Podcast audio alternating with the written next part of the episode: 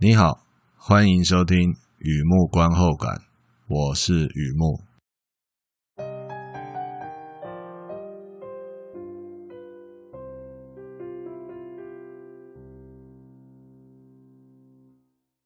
今天来分享一篇电影的观后感，《Four Good Days》，二零二零年的电影《美好的四天》。开始之前呢，想小聊一下 （small talk），啊小聊一下啊。我在台北啊，现在时间差不多六月中旬吧。啊，台北的情况就是疫情严峻，天气炎热，大家都很辛苦啦。你在，我不知道你在哪里啊，不管你在哪里啊。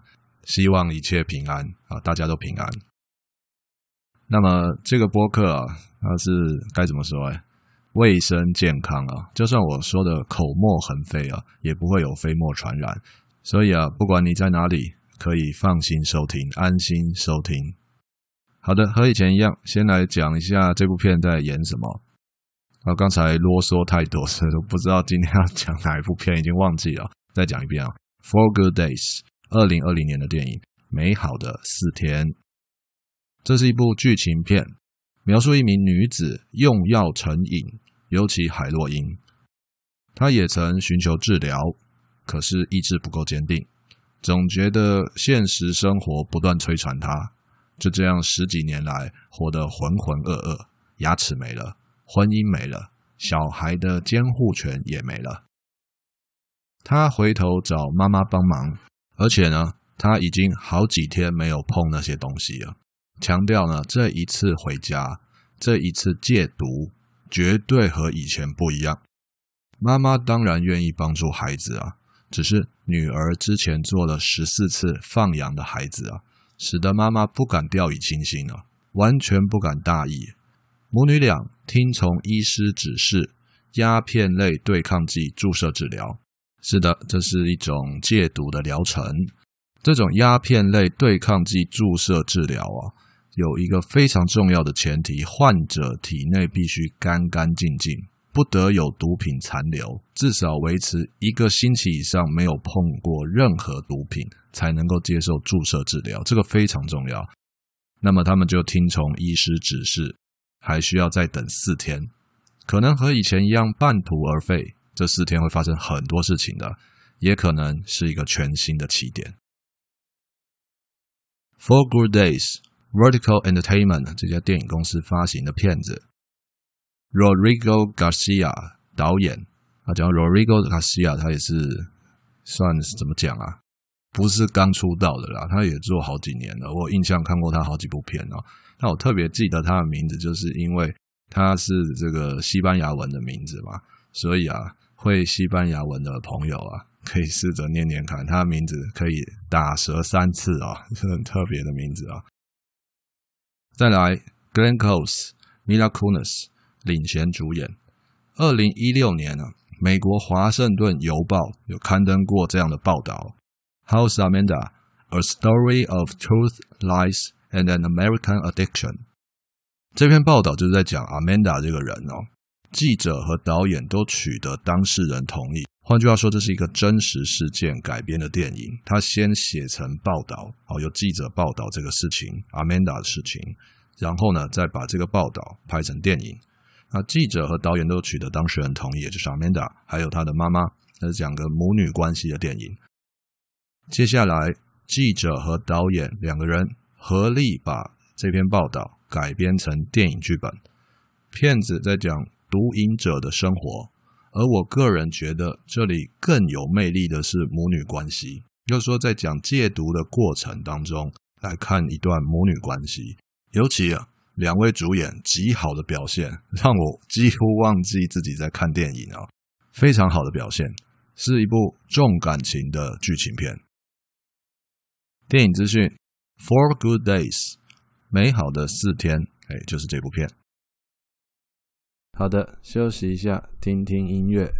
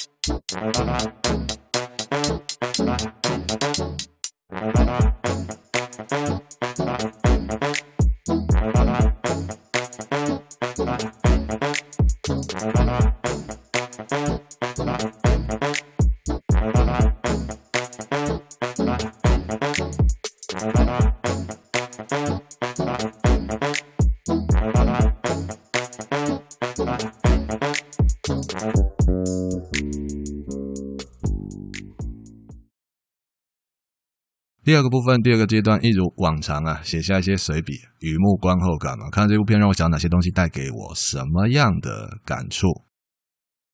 以前常说和以前一样哦，这次有点不一样哦，以后应该都会来插播一下，敲碗一下哦。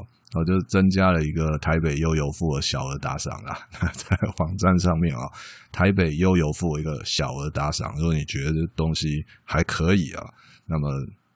打赏是固定的啦，新台币高科，新台币九块钱呢，在这里了，欢迎你支持鼓励，谢谢。好的，我们正式开始之前哦，我做了一些准备工作。你在写观后感之前，会做一些准备工作。这一次准备什么呢？我意外的查到一个蛮有意思的小插曲。这部电影呢，来自专题报道。刚才有聊到《华盛顿邮报》的记者写的专题报道嘛？报道来自真人真事、真实事件，可以想象当事人看到自己的故事改编成电影，那种心情呢是非常复杂的。他本身相信亲身经历可以帮助很多人，这样做拍成电影是值得的。后来也确实开花结果，我上网看到小插曲嘛。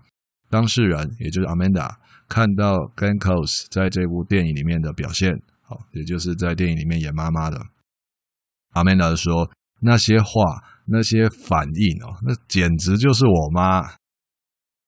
不仅如此哦，也在电影预告片下方看到有人留言啊，网友留言、影迷留言啊，我本来想要来一针，看了预告片之后，我不想碰了。有时候听到这样的缘分哦，这种结缘啊，是蛮感动的。另外呢，我本身有点疑惑，因为这部片在宣传上有提到普利兹奖，Pulitzer 那个那个文学界、新闻界都有那个普利兹奖。我看完电影之后啊，读完报道，我看完电影跑去把那个报道也详读一遍，拜读啊，拜读，确实是一个好故事。可是我内心总觉得。不至于得普利兹奖哦，可是这是坦白说，这是实在话哦。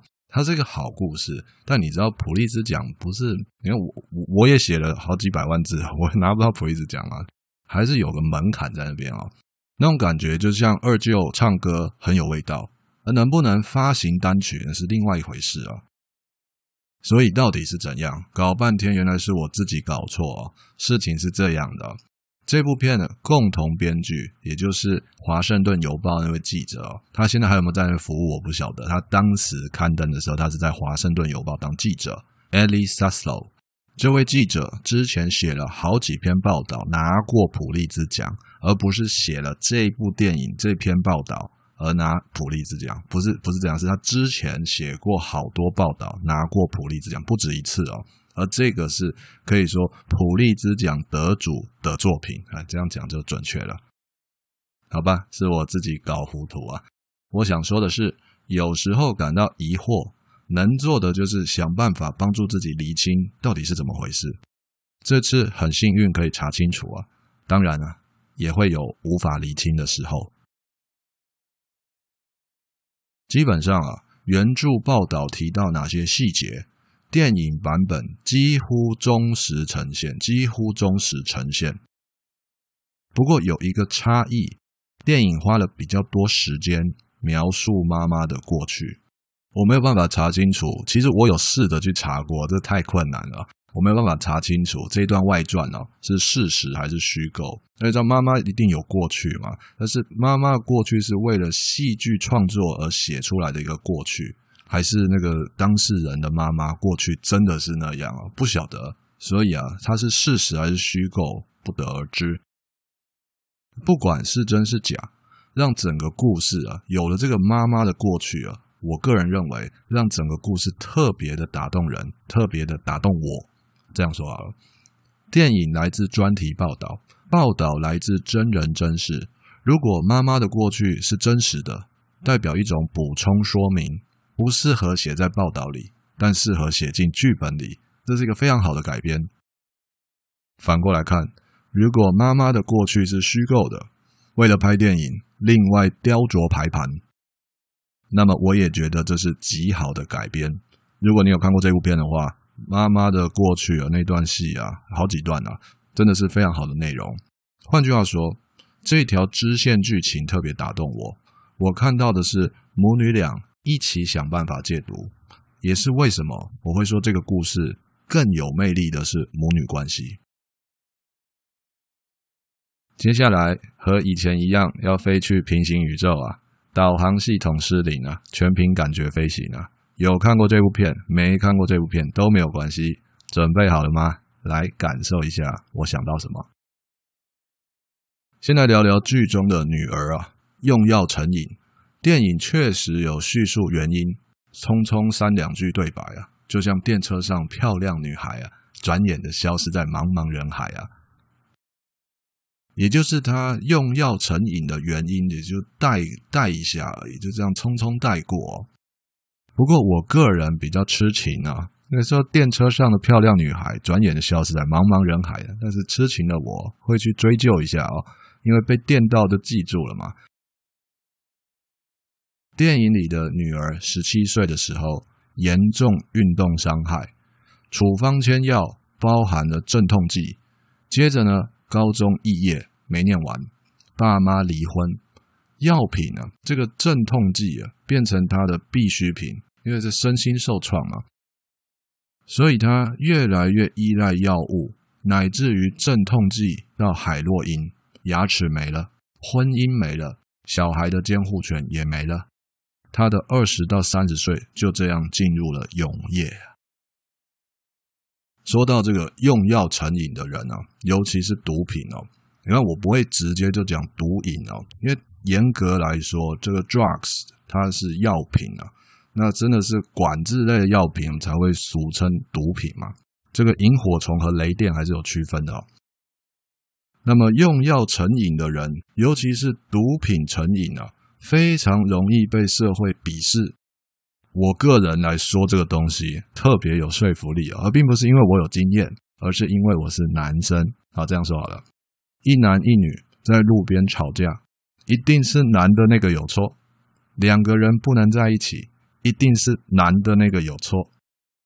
来感受一下那张标签，那顶帽子。活得并不轻松啊！其实，毒瘾患者这是一个生病的人，需要接受治疗，和高血压、糖尿病各种慢性病患者没有什么差别，他就是需要治疗。然而，社会免不了侧目批判，吸毒的一定是有问题的。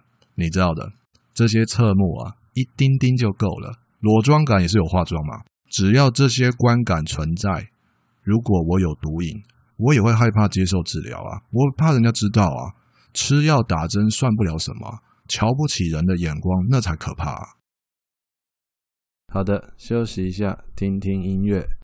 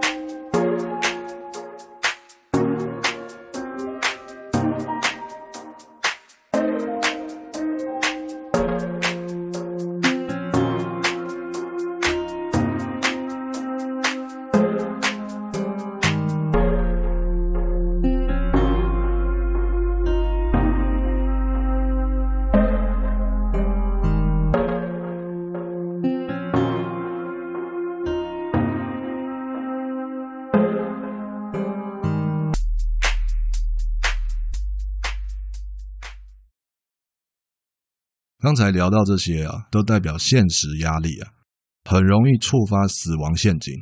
你可以在原文报道，我在网站那个文章里面有原文报道，《华盛顿邮报》那个报道网址在文章里啊，你可以在原文报道找到那句话：“And the reality is a trigger。”瞧不起人的眼光啊，那种现实压力啊，非常容易触发，让你整个人走向死亡陷阱，永夜。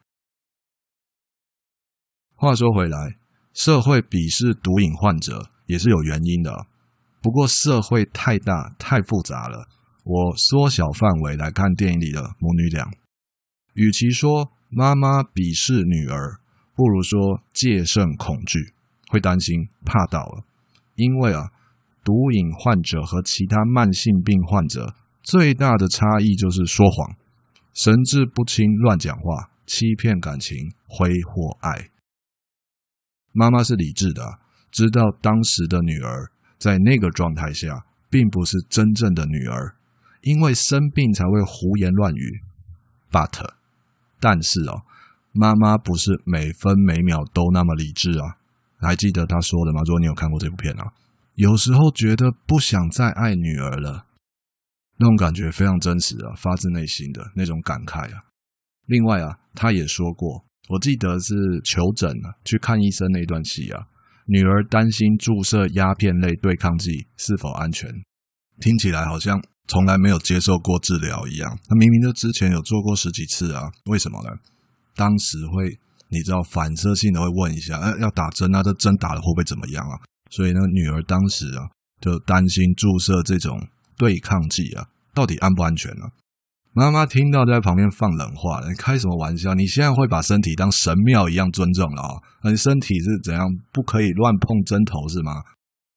你知道那种感慨是个人的、私下的、夜深人静的，可是当面看到女儿的时候，那那个不叫做酸言酸语啊，那个是真的有伤过感情，那真的有痛过才会讲这样的话。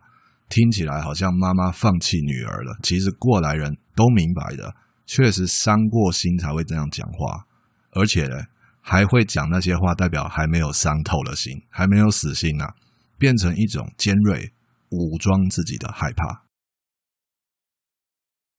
想到这里啊，特别的感慨啊，如果一切可以敢爱敢恨，那该有多好啊！事情就像大象放进冰箱一样那么简单，无奈啊，提不起。又放不下，徒留害怕。再来一个感触啊，电影里面妈妈有提到她的过去，年轻的时候，无论是真实故事还是虚构情节，我认为那是值得细细品味的一段戏。在女儿药瘾初期的时候，还没有那么依赖药物的时候，初期的时候，那位妈妈选择离开离家啊，另组家庭。我也不能说是真的啊，就是电影里面这样演啊，也就是妈妈在女儿年轻的时候，大概十几二十岁左右，妈妈在女儿年轻的时候离婚再婚，另外组家庭。这个部分我想讲一点小插曲啊，其实我应该继续讲下去，但实在忍不住哦，因为这一段戏啊，不管你有看过或没看过，也就是我前面有聊到的啊，这一段妈妈的过去啊。非常好的一个人生剧本。如果它是真的，哇，那真的是不容易；如果是编的、假的，那也是极好的编剧啊。这个东西，也就是妈妈在女儿相当年轻的时候离婚，另外组家庭，并不是对所有小孩都会造成心理上的阴霾。但是呢，在这里的例子，这个女儿很明显的一定程度的受伤。他是怎么样的受伤呢？也就是我们最常听到的，在我最需要你的时候，你没有说一句话就走。那么对我个人来说，妈妈的选择不代表狠心自私、撕裂亲情之类的，不代表这个东西。毕竟技术上自己能够等到小孩已经上了高中之后再选择离婚，技术上来说已经相当不容易了。不仅又一次证明。女人果然是世上最会忍耐的生物啊，也可以感受到有在想办法把伤害降到最低。但不管怎么说，这确实是一件大事，离婚再婚嘛。不会像无聊的电影看过就忘。如果之后小孩没事就没事，万一有事，像电影里的女儿很有事，做妈妈的也只能，你懂的。我还记得电影里的妈妈这样说：“你觉得你有毒瘾是我的错吗？”另外，她也这样说：“但愿生活可以对女儿容易一点，不要把她逼得那么紧啊。”换句话说，这里很明显有所亏欠啊。妈妈帮助女儿戒毒，同时她自己也在寻求救赎。看了这个故事啊，我个人觉得啊。匆匆人生数十载，我们只有小部分时间不知道自己该怎样做一个好小孩，然后呢，大部分的时间都在纳闷自己怎样做一个好爸妈。生活最公平的就是让每个人都觉得不公平，为自己或替别人困在某个十字路口，觉得原地徘徊没完没了。其实啊，你一直有在前进。只是十字路口都长得很像，才会觉得困在原地啊。电影结束了，结局非常好。拼图啊，拼图，有时候拼好外框就放在那边，有时候呢，拼到最后少一片，好像生活就是一幅永远拼不完的拼图。可是你知道吗？这次不一样，这次有人陪你一起拼，有没有拼完？也就不是那么重要了。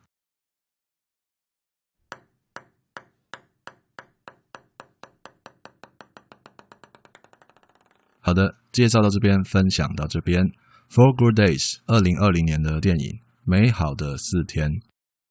那不管怎么样，你有看过这部片也好，没有看过这部片也好，上网看一下报道，也是蛮不错的，知道一下这个故事，相当的有启发性。我相信认真活过的朋友们看到这个故事也会有所感触的。好的，文章就在网站上，欢迎浏览，也欢迎上网搜寻《雨幕观后感》《雨幕散文故事》，两个都可以搜寻得到。今天呢，先到这里了，祝你顺心平安，健康平安，谢谢。